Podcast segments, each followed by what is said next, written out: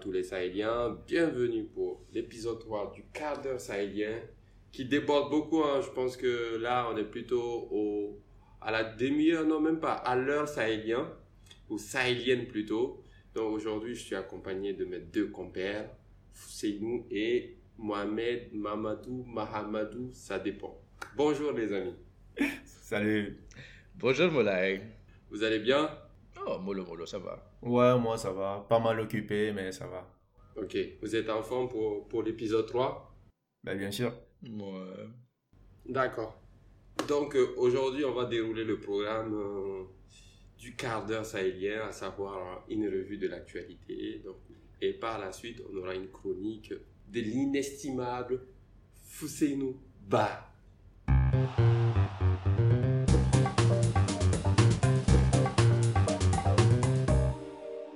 Là, je vais vous parler de viande, d'aliments conçus à partir de cellules.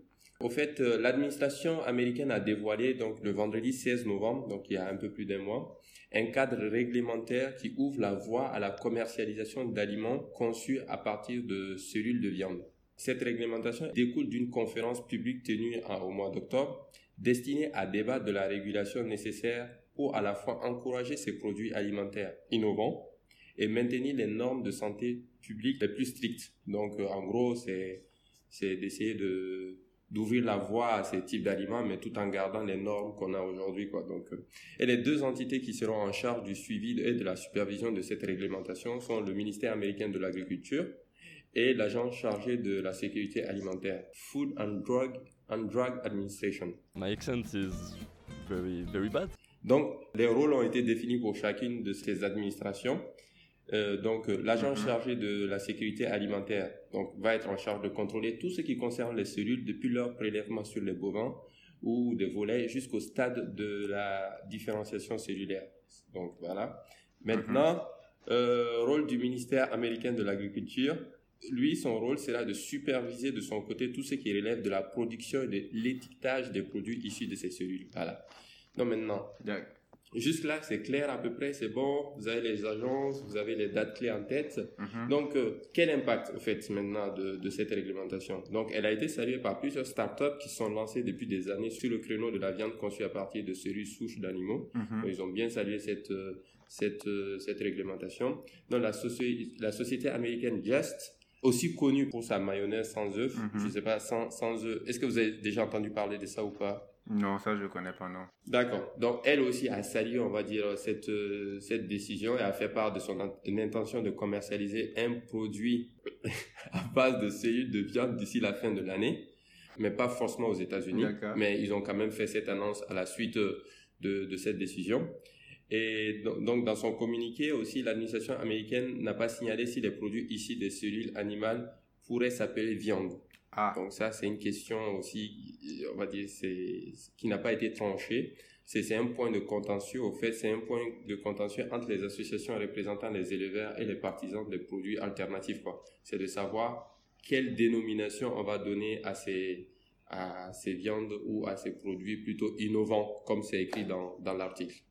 Alors, c'est des choses, vous avez déjà, vous avez vu passer ça, notamment Fous, toi qui dois avoir un radar sur tout ce qui concerne ton pays. euh, Est-ce que tu as, vu passer cette, euh, euh, cette info-là? Absolument pas. Je me suis intéressé à la politique, mais pas à ça. C'est pour ça que tu regardes notre messagerie. J'ai mis comment est-ce qu'on va appeler ce, ces aliments? Est-ce que c'est du bio? Est-ce que c'est du chimio? Est-ce que c'est du cryo? Ah bon, il y a beaucoup de choses qui me viennent en tête et que je vais taire. je, je, vois tes, je vois tes messages. Ce qui est bien avec la vidéo, c'est que les messages s'affichent vraiment en grand. Là, moi, quand même, sur mon écran, je sais en balèze et j'ai vu trio shri. C'était Donc la question, c'est ça. Quelle est la dénomination qu'on va donner? Et il y a les deux questions que je me pose. Un, les impacts à long terme sur le corps humain, sur l'individu. Avec les OGM, on a peut-être maintenant quoi une ou deux décennies déjà de vécu et de données collectées sur les possibles impacts, même si les études sont contradictoires. Euh, ça reste quand même assez documenté. Ici, nous sommes dans un terrain qui est complètement nouveau et nous ne connaissons rien du tout. Et donc donc, il y a ça. Euh, je ne sais pas si les recherches sont allées à fond ou on a testé assez longtemps. La deuxième chose, c'est l'impact économique. Comment est-ce que ça va affecter les éleveurs? Comment est-ce que ça va réduire leurs marges et les, les prix de l'industrie euh, agroalimentaire et toute la food chain qu'il y a là qui vient jusque dans les fast-food Parce que je pense que ça va les affecter énormément. Et donc, je ne sais pas s'il y a eu des chiffrages de l'impact possible de ces choses-là. On les appelle innovants. Je ne sais pas si ce mot euh, est celui que je vais préférer encore ou si je vais être dire terrifiant ou assez bouleversant ou préoccupant. Ah, il y a beaucoup Ben, de choses. Voilà. quand même. Moi, Voilà. effectivement, c'est ce passage aussi qui m'a un peu, on va dire, alarmé. C'est effectivement, ils disent la régulation nécessaire pour à la fois encourager ces produits alimentaires innovants. Ils utilisent bien le terme innovant. Donc, euh, effectivement. C'est le terme qui est utilisé dans cet article bien précis. C'était un article du Monde, je pense, ouais, du journal. Exactement. Et il faut connaître la source. D'où vient l'argent? On verra bien. Cherchons la source de l'argent. On verra qui a été l'article. D'accord. Et maintenant, alors, euh, juste la remarque que j'avais faite, tu as dit mayonnaise sans œuf, c'est comme dans beaucoup de choses. Quand on dit yaourt sans matière grasse, zéro sucre, c'est souvent zéro goût. Merci. Non, voilà. Mangez raisonnablement et faites du sport, mais ne raisonnez pas au goût. Voilà, je passe la parole à MG. moi, moi, déjà, la première chose qui m'a étonné, c'est que pendant que tu étais en train de décrire l'affaire là, je voyais fou sourire en fait. Et euh, ça, ça m'étonne d'un peu, tu vois. Quand tu me dis que quelqu'un est en train de faire de la viande à partir de cellules souches, pour moi, l'âme de Peul qui est censé, ou en tout cas l'âme d'éleveur de bœuf qui est censé en voir à- en fousse, devrait le faire pleurer littéralement, tu vois. Je m'attendais à ce qu'il commence à, à s'arracher le peu de cheveux qui lui reste sur la tête c'est pour et ça à essayer de sortir par la fenêtre, quoi. L'impact sur les éleveurs. Je n'ai pas oublié ce point-là. Tu penses que c'était anodin. Non, j'ai dit l'impact sur les éleveurs. Est-ce que ça va pas les ruiner? euh, Quand vous parlez d'éleveur MG, même si euh, j'aime pas quand tu taquines euh, mon, mon modèle fousse, je te rejoins quand même parce que le dernier point de l'article, c'est ça, au fait. L'appellation viande, c'est un point de contention entre les associations représentant les éleveurs et les partisans des produits alternatifs. Effectivement, donc les éleveurs, c'est vraiment une grosse partie prenante sur cette affaire. Quoi. Ouais, et en fait, moi, je, je serais d'accord un peu sur le côté innovant. Et, ce que je voulais rajouter, c'est que euh, là-dessus, je ne sais pas s'ils en parlent euh, dans ton article, Moulet, mais je pense que le côté innovant, il est aussi par rapport à toute la problématique euh, climatique et peut-être euh, bioéthique qu'il peut y avoir actuellement, euh, notamment sur le fait que ben, essayer de, de faire de l'élevage avec autant de bœufs, autant de poulets dans des conditions pas possibles. Aujourd'hui, il y a vraiment beaucoup de problématiques par rapport à ça. En tout cas, il y a des personnes qui sont très sensibles à ce genre de sujet. Et je pense que lorsque euh, ben, la science commence à ramener des solutions pour essayer de produire, ben, je sais pas, une source de protéines comme la viande qui nous permettrait d'avoir nos rations de protéines tout en, en épargnant quelques, quelques milliers ou quelques millions quelques milliards même euh, de, de ou de poulets ou d'autres choses et tout. Euh, je pense que quelque part, on peut considérer ça comme une Oui, je vois ta main euh, fausse, j'y arrive. Et donc, il y a une question, on va dire, d'élevage pur, de comment les- ces animaux-là sont traités. Il y a une question climatique, parce qu'on sait que l'une des principales sources de production de méthane qui, qui, qui contribue au réchauffement climatique, ça vient de l'élevage, notamment des bœufs qui, lorsqu'ils ils pètent, ils produisent des méthanes, en fait. Et la troisième chose, c'est qu'on sait qu'avec l'évolution actuelle de l'élevage, on a quand même des problèmes euh, au niveau de la résistance aux antibiotiques parce que on gave les poulets et les autres choses là d'antibiotiques parce qu'on les élève n'importe comment et ça fait que ça peut créer des problèmes de santé derrière. Donc si on a une source de, de protéines ou de viande euh, alternative qui nous permettrait de nous épargner tous ces fléaux euh, qui peuvent être devant nous, je pense que quelque part on peut considérer la solution proposée comme étant innovante. Je veux dire indépendamment de l'impact que ça peut avoir sur les éleveurs ou d'autres choses dans ce genre. Non. Non, je pense qu'on aurait dû faire de ça un gros sujet parce que là, il y a matière à débattre, il y a de quoi se battre complètement. Autant dire, si nous prenons aujourd'hui les sources majeures de la pollution et des trucs que nous avons dans notre écosystème ou dans notre sphère là, ce n'est absolument pas l'élevage qui va être dans le top 5.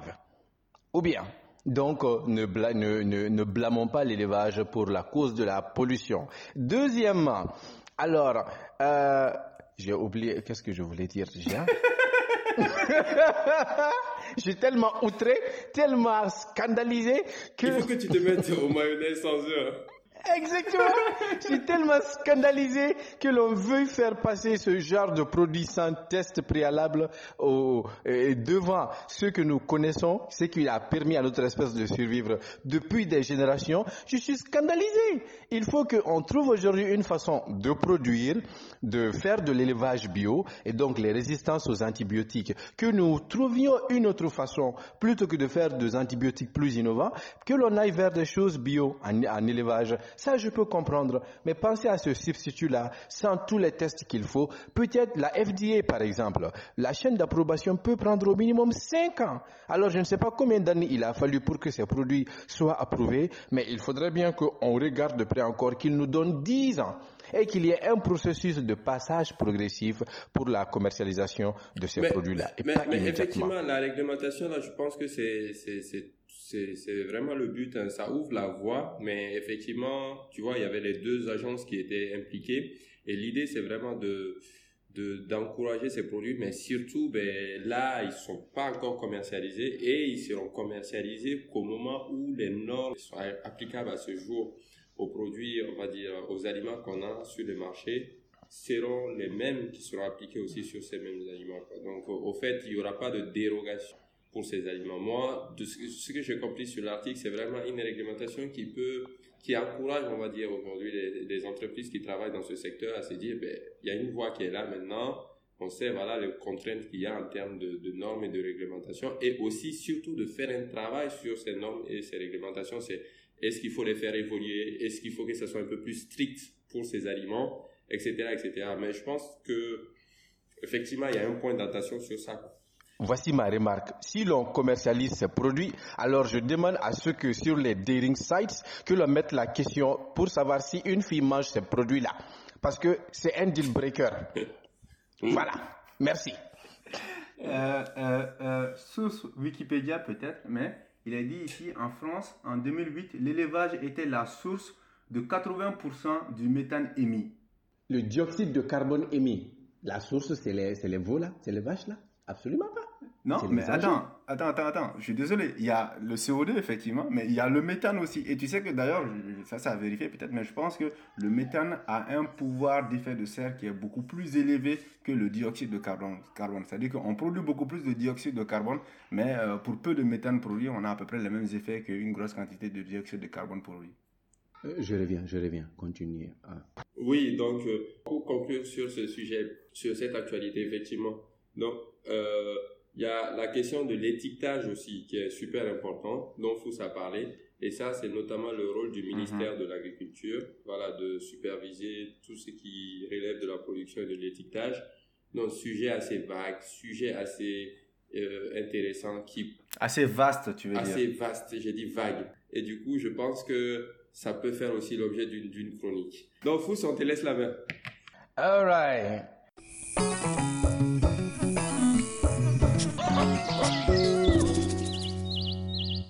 Alors, alors moi, je voudrais vous parler des élections aux États-Unis. Depuis le 6 novembre dernier, date des élections de mi-mandat, je ne cesse de me faire des réflexions.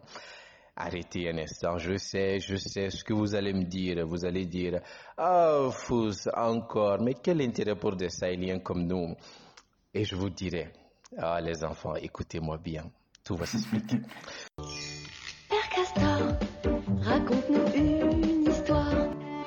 Sûrement, vous me ferez remarquer que des élections, il n'en manque pas à travers le monde et vous avez raison. L'année 2018 a été une année très riche en élections. Rien qu'en Afrique seulement. Nous en avons eu au Mali, nous en avons eu au Cameroun et nous devions en avoir en République démocratique du Congo et nous repoussons, repoussons, repoussons et on ne cesse de repousser jusqu'à on ne sait quand. Alors, l'année a été très riche en termes d'élections et avec tout ce qui va avec, euh, avec les contestations, les manifestations, les protestations et souvent et très finalement la résignation.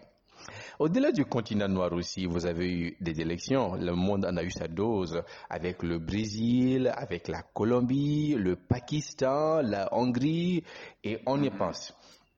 Alors, qu'est-ce qui rend les élections américaines plus intéressantes? La réponse est simple, mes amis. Ils en font un show. Après tout, c'est le pays de Hollywood. Pour Ouais. vous donner une idée, regardez seulement sur YouTube euh, les tournées des candidats où eh, on, on se croirait dans des concerts, des discours avec des catchphrases, où souvent vous vous dites quel est le message que je, je devais retenir? Il n'y en a pas, mais il y avait des phrases choc. Et souvent vous avez des attaques contre le camp adversaire, et bien plus souvent que vous n'avez d'idées pour un avenir meilleur. Et surtout, vous ne manquerez pas de voir l'arsenal, euh, le- leur arme, la l'arme la plus euh, efficace de leur arsenal, c'est les conseillers, c'est les gens qui font les tournées dans les chaînes de télévision, dans les ondes de radio, ces soldats valeureux qui font ces tournées pour vanter les mérites de leurs candidats, pour redoubler les promesses faites par celui-ci, et surtout qui n'oublient jamais à chacune des occasions données de décocher des flèches à l'endroit de leurs adversaires. Et par adversaire, j'entends tous ceux qui ne sont pas avec eux, pas seulement les gens du parti opposé. Mais enfin bref, assez parlé de mon futur métier. Ce qui rend les élections, ce qui rend les élections américaines intéressantes pour moi depuis quelque temps, je dirais une décennie, c'est les données. Je pense que vous n'avez pas manqué de voir les résultats, les résultats de sondage dont on vous bassine, dont on vous bastonne les oreilles. Euh, je pense que c'est ça, non? Depuis quelque temps et surtout à l'approche d'élections, vous avez ces résultats dans les médias, à la télévision, à la radio, sur les sites internet. Alors imaginez un petit peu. Quand on considère la mesure dans laquelle ces chiffres sont relayés par d'autres vecteurs d'information, alors en tant que conseiller, vous pouvez prendre la mesure de leur importance. En tant que vous, comme conseiller, et maintenant vous allez tout mettre en œuvre pour euh, non seulement collecter les informations, mais aussi disséminer surtout les chiffres qui vous sont favorables. Alors, les données deviennent tout simplement des armes de guerre en politique. Et nous sommes ici dans un jeu qui est pratiqué partout. Je dirais même une religion. Et quand on va aux États-Unis, au regard de la taille du pays et euh, de, ce paysage médiatique qui est fortement peuplé, alors ça s'érige tout simplement en religion. Une religion euh, qui a ses meilleurs adeptes, ses plus grands prêtres et ses plus grands temples aux États-Unis. Vous avez dans le monde académique des spécialistes qui sont allés jusqu'à théoriser les conditions dans lesquelles un candidat a plus de chances, peut l'emporter, les conditions dans lesquelles les- le, le, pouvoir peut passer des mains d'un parti aux mains de l'autre parti, avec euh, des, des, des indicateurs sur l'économie, des indicateurs euh, sur le paysage euh, politique même, des indicateurs sur peut-être la présence ou non de guerre, et vous avez toute une batterie de variables qui y passent. Et d'un autre côté, vous avez des sites qui sont spécialisés et qui s'enrichissent de plus en plus, qui sont pour certains même affiliés à des instituts de recherche ou des universités. Alors ces sites vont vous donner tout ce que vous voulez savoir sur les sondages collectés, sur les résultats d'élections déjà passés et souvent même sur les marges d'erreur des prédictions qui ont été faites. Et ensuite, vous avez dans le paysage médiatique des gens qui sont spécialisés, des podcasts qui sont spécialisés, des chaînes qui sont spécialisées. Bref, vous avez un écosystème, tout un univers même, je dirais, bâti autour des élections dans ce beau pays que j'appelle Americana. Alors, ce qui m'a surtout plu dans tout ça, et au-delà de ce cirque dont je dirais, vous et moi, nous sommes souvent euh, victimes et acteurs. Oui, je sais bien ce que j'ai dit. J'ai dit acteur, bien que je ne vive pas aux États-Unis. Je sais. Laissez-moi tranquille. oui, parce que moi, j'allais plutôt dire exclu, tu vois. Euh, nous, ça ne nous concerne pas trop, au fait. je sais, je- je sais. Euh, c'est ce qui m'a plu, c'est la façon dont au milieu de tout ce cirque, les Américains documentent leur histoire politique. Et ce, avec une diversité euh, qui est sans commune mesure, qui reste inégalée. Certes, ça vaut ce que ça vaut. Vous avez la part d'arbitraire dedans, vous avez la part de propagande dedans. Mais au, lieu de, au milieu de tout ce brouhaha-là, vous avez des ressources qui permettent aux gens qui sont intéressés d'avoir de la matière pour faire des réflexions sur le modèle de gouvernance en place, d'avoir de quoi euh, euh, réfléchir sur le système de gouvernance qui peut être désirable, qui peut être souhaitable et qui peut être possible. Quand vous voulez vous y mettre, rien ne manque. Et ça, c'est quelque chose qui, qui, qui est stimulant et qui est inspirant. Et quand on voit tous ces chiffres-là, avec même les taux, les sondages sur les taux d'approbation du travail qui est fait par une personne élue euh, dans un poste comme celui de la présidence ou de gouverneur, alors on se pose des questions si cette, cette nation-là n'excelle pas dans ce sport-là et dans lequel nous sommes assez à la traîne. Parce que la question que je me pose au final, c'est et nous dans tout ça sur notre bon continent, où le continent où nous en sommes encore à faire des polémiques sur les fichiers électoraux, des polémiques sur si oui ou non on doit adopter des machines à voter, des, des polémiques sur la façon ou les conditions dans lesquelles un candidat qui a priori a tout rempli tous les critères, ben, si la personne est éligible ou pas à concourir euh, pour le poste de, la, de, de, président. Alors je me pose cette question, où est-ce que nous en sommes? Parce que nous sommes tellement loin que on ne voit même pas que tout cela, c'est une documentation que l'on fait pour le présent et pour euh, le futur. Et c'est surtout de la culture et de la connaissance que nous ratons ici en ne collectant pas ces informations-là. Enfin bref, je me perds. Oh non, ce gars nous tue quoi. Mais tu sais, franchement, à un moment donné, on va devoir se poser la question de euh, euh, à qui est à qui s'adresse ce podcast quoi. Tu vois, qui, qui, qui est qui est réellement capable de suivre ce podcast. D'accord, vas-y. Entre, entre, entre, la première chronique et la deuxième, on vise pas le même le même public. Hein. Mais c'est bien. On s'est jamais, on n'a jamais voulu être euh, défini moi, dans je une dis, boîte. Il y a une seule personne qui fait des chroniques, c'est Fous. On lui envoie nos propres chroniques, on les bosse, on lui envoie, il fait. Voilà. Et, et on n'en parle plus. Voilà. non, non, non, non, non, non, c'est ex. J'adore la vidéo cette fois-ci parce qu'au moins on voit les expressions et les doigts d'honneur. moi, j'ai dit, arrêtons de nous. Hey, l'objectif, c'est d'atteindre un million de- de- de- d'auditeurs ou pas? On l'aura, Absolument. Inch'Allah. Voilà, donc du coup, MG, faisons, faisons le boulot de l'homme. Mettons Fous en avant. Nous, on lui file les petits papiers. On lui file les petits papiers. Le pire, c'est qu'on va bosser notre chronique, il va regarder, il va même pas lire. Ce sera mieux que ce que nous, on a bossé pendant des heures. Qu'est-ce que vous en pensez de tout ça? J'ai vu, j'ai vu passer effectivement les actualités sur ça, mais j'ai une question en fait. Je connais pas très bien la politique américaine. Ça sert à quoi ces élections de mi-mandat? C'est pour élire quoi? C'est quoi l'objectif Euh, c'est pour renouveler le Congrès et les autres mandats euh, dans, les, dans les États. Le- la Chambre des représentants se, se renouvelle tous les deux ans et un tiers du Sénat, comme le Parlement est divisé en deux, le, les, les sénateurs, il y en a deux par État et les représentants, ça c'est sur euh, des petits districts qui sont dessinés par euh, les gens qui sont au pouvoir. Et donc pour eux, le mandat est de deux ans. Donc tous les deux ans, il y en a. Et pour les sénateurs, c'est tous les six ans. Mais un tiers arrive à mandat, à fin de mandat, euh, tous les deux ans et on les renouvelle. Donc au bout de six ans, le Sénat est renouvelé complètement. Et donc ça fait que tous les quatre ans, nous avons les élections pour le, pour le, le président ou l'élection présidentielle. Et maintenant, ben, tous les deux ans, nous en avons pour les autres.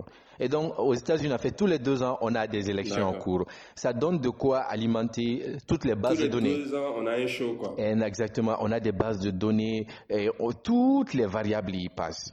Et on, on vous dit maintenant, c'est il y a telle probabilité que tel candidat gagne avec telle marge et voici les chances que ce soit les, le profil typique qui vote pour tel ou tel candidat. Et ce niveau de détail incroyable. Et il a fallu des années de collecte d'informations et des réflexions de la modélisation pour voir. Et chaque année, on améliore les modèles en regardant les marges d'erreur qui ont été faites. C'est un exercice intellectuel incroyable.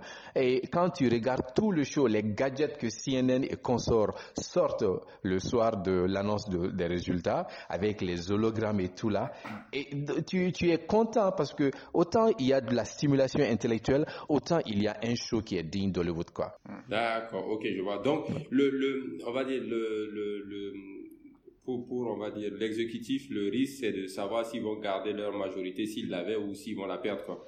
Ok. Mais bon, oui, il y a l'exécutif qui passe au niveau des États et il y a le législatif comme c'est le Congrès et aussi c'est toujours la même question. Si tu vas gagner le pouvoir, tu vas conserver le pouvoir ou pas. Et sachant que les élections de mi-mandat sont souvent dépendantes des performances du président qui est là depuis deux ans, donc ça compte toujours. Et la la, la tranquillité du président dépend aussi de la conservation du pouvoir entre les mains de son parti au, au- au Congrès pour que la législation qu'il veut passe. Ou s'il ne l'a pas, qu'il gagne quand même pour que les choses lui soient plus faciles. Donc c'est intéressant. Est-ce qu'il y, a- est-ce qu'il y a un risque de destitution du président après ces élections de mi-mandat? Ah, ça, c'est quelque chose sur lequel je ne peux pas prononcer. On verra bien si ça a lieu. On reviendra sur la, la question. Non, je veux dire, est-ce qu'il y a possibilité? Non, c'est pas dans le cas présent, mais est-ce que ces élections de mi-mandat peuvent aboutir à une destitution d'un président Pas, je parle pas de Trump au fait. Ah. Je parle en général quoi. La décision du président est très compliquée, a rarement, a rarement lieu. Nous n'en avons, nous n'en avons qu'un seul cas. Les conditions sont tellement difficiles que euh, on en parle plus que on ne peut l'exécuter aussi facilement que ça. Mais une chose que moi je voulais toujours dire en fait, c'est les, les données que eux ils collectent, il n'y a personne qui fait autant. Même en France, ils n'ont pas encore. C'est plus qu'une question de technologie, c'est une question de culture. Cette culture, personne ne l'a.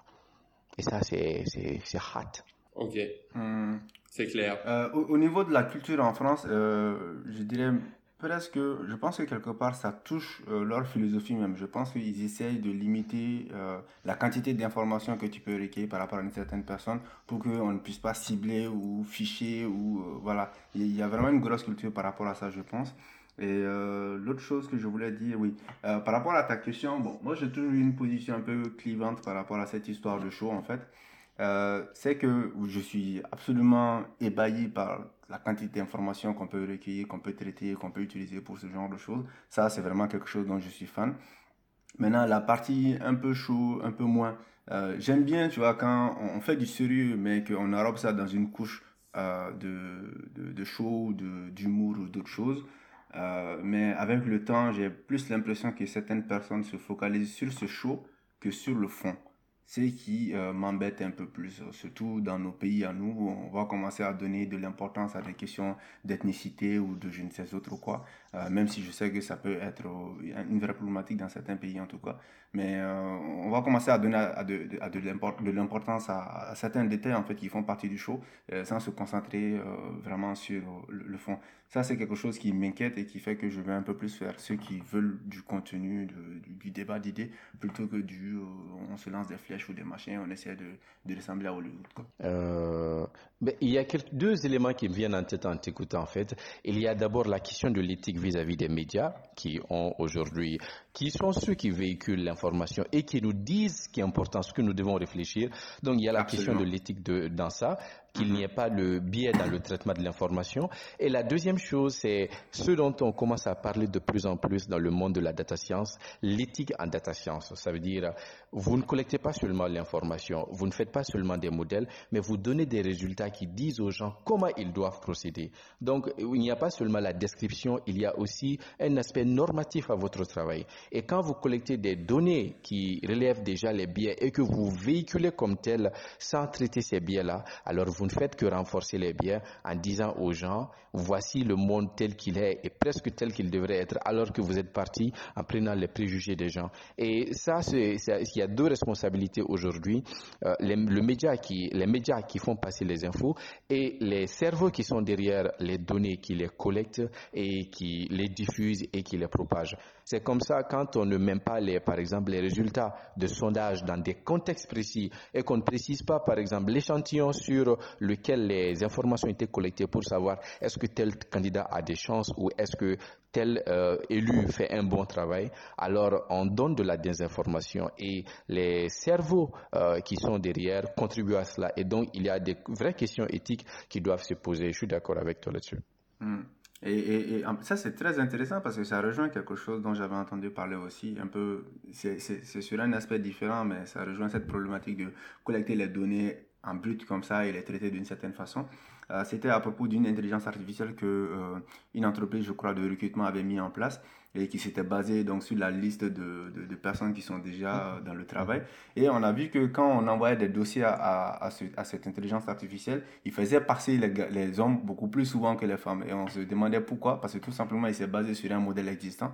Et en fait, indépendamment de- de- des compétences, il se basait beaucoup plus sur le genre pour faire une sélection entre les gens. Et euh, ça rejoint un peu ce que tu dis, le fait de, de, de véhiculer euh, euh, des clichés ou des, des, des préjugés ou des choses existantes en fait qui n'ont pas lieu d'être en réalité.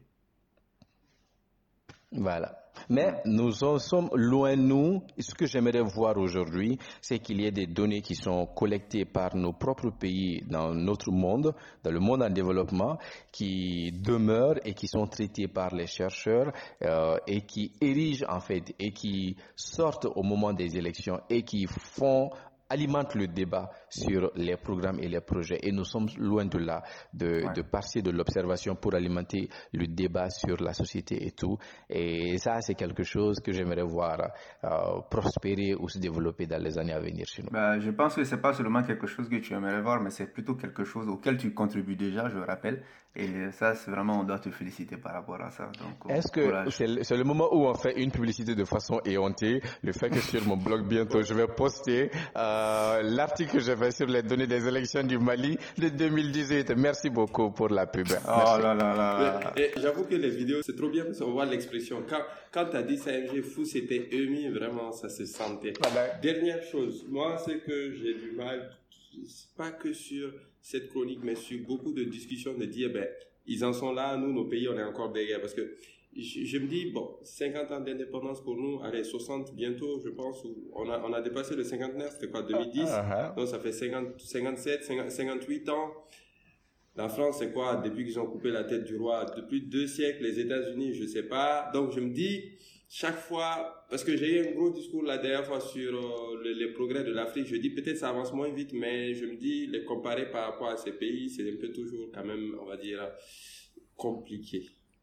Parce que c'est pas la même histoire, c'est pas les mêmes années d'indépendance, et moi je me dis, nous, euh, ça va venir, mais ça peut pas aller plus vite que, que la musique. C'est-à-dire que ce qui est intéressant, c'est qu'on voit depuis, on va dire, la révolution industrielle, les choses changent très vite là. Aujourd'hui, tu vois, il y a 10 ans, nous-mêmes, on peut se permettre aujourd'hui de dire à un gamin qui a quoi Qui a 18 ans, merde, on n'est plus dans la même vie, quoi. Tu vois? Que nous, on a que 10 ans de plus que lui parce que les choses changent vite.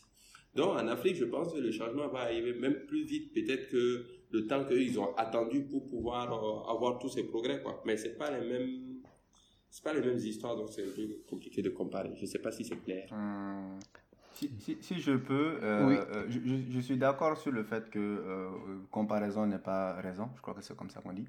Euh, euh, mais euh, sur l'histoire du nombre d'années d'indépendance, c'est un peu compliqué à se situer aussi parce que euh, je me dis, tu vois, pour produire un nageur, tu vois, si tu parles vraiment de zéro comme eux, tu vas d'abord apprendre à creuser un trou, apprendre à faire des carreaux, apprendre à faire euh, un truc plat, apprendre, apprendre à mettre de l'eau dedans, à chlorer de l'eau pour qu'on puisse nager dedans sans, euh, on va dire, sans, sans mourir tout simplement, à faire des bouées de sauvetage, des choses comme ça. C'est ce qu'eux, ils ont fait. Nous, on est venu, on a trouvé que la piscine, elle était déjà faite, il y avait déjà de l'eau dedans et il y avait du chlore déjà. Et du coup, on doit tous les deux produire des nageurs. Mais quelque part, c'est frustrant de se dire que ben, nous, on, met beaucoup plus de temps quand même à produire ces mêmes nageurs alors qu'on n'est pas parti de zéro, contrairement à certains en fait. Donc, effectivement, on n'a pas les mêmes durées euh, de, de vie de pays, mais sachant qu'on n'a pas eu également la même base, ben, on aurait espéré avoir une vitesse beaucoup plus élevée. Et c'est ce décollage-là qui est, euh, qui est assez frustrant euh, pour moi, pour l'instant. Oui, Fous Non, c'est bon, je suis d'accord. Je pense que tout le monde a raison. Et on va essayer d'avoir tous ces éléments dans le cerveau pour avancer. On va se booster en regardant où les autres sont, mais aussi être indulgent envers soi en disant, ce n'est pas du jour au lendemain que ça se passe. Les deux raisonnements sont nécessaires pour euh, une euh, fine-tuning, on dit, euh, slow, fast, slow, fast, slow, fast. Ça ira, Inch'Allah, comme on le dit. C'est c'est ça, Inch'Allah, effectivement.